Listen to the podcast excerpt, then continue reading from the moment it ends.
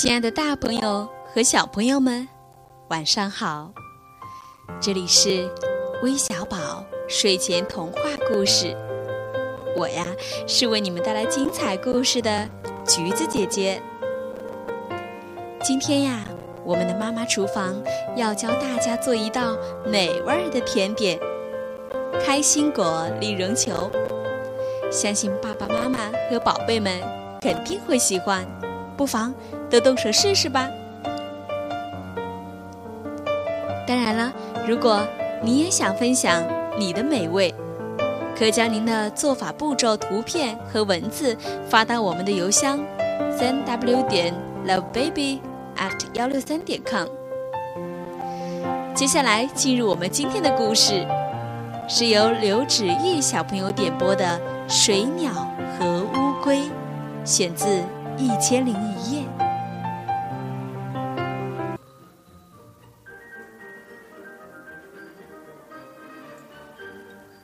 从前，有一只水鸟在自己的窝巢附近觅食。它翱翔、盘旋了一阵后，落在河中的一块石头上，等候吃顺水飘来的食物。正在这时，顺流飘来一具动物的尸体。水鸟非常惊奇，心想：这也许是个大坏蛋，作恶多端，才落得这个下场。同时，他也十分喜欢飘来的丰富的食物。正在水鸟高兴的时候，突然飞来一群秃鹰和苍蝇。它们成群结队围绕着尸体盘旋，水鸟非常震惊，凄然叹道：“我不能在这里待下去了。”于是它远走高飞，找安全地带，从而避开了风险。水鸟不停的高飞，终于来到另一处流水地带。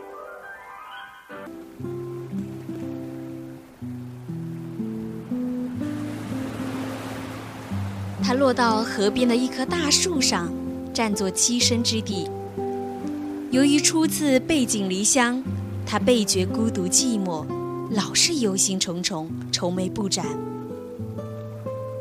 他暗自叹道：“唉，眼看大口的食物被凶禽抢劫占据，逼得我只能落荒逃走。本来是一场欢喜，却变成了一场忧愁。”在这个世界里，怎能安居乐业呢？正在水鸟自私自叹的时候，忽然来了一只乌龟，涉水来到树下，与水鸟打招呼，问候它，说道：“你这个稀罕的贵宾，远离家乡，不辞跋涉之苦，飞到这个偏僻的地方，这是为什么呢？”嗯。我的家乡大敌压境，弄得乌烟瘴气。大凡见识高远的人，谁愿意与强暴为邻呢？乌龟听了，同情水鸟，忙劝慰道：“我觉得离愁虽苦，也有它可取的一面。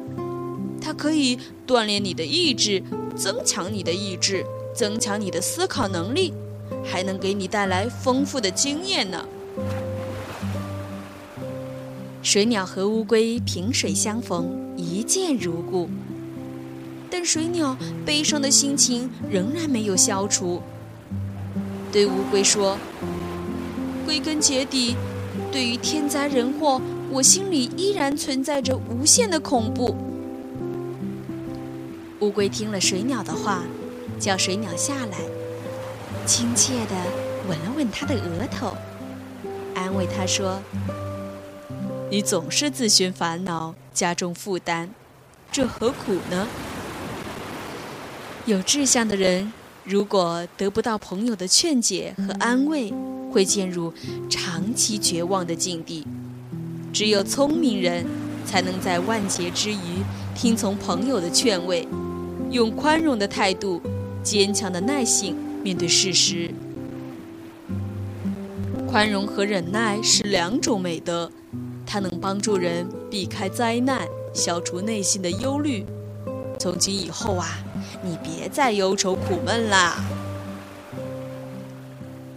乌龟苦口婆心，终于说服了水鸟，消除了他心中的畏惧，使他安静下来，快乐的生活。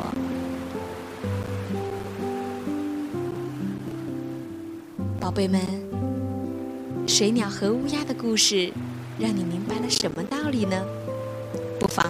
和你身边的爸爸妈妈一起分享一下吧。今天的故事就到这里了，微小宝睡前童话故事，明天与你不见不散。晚安。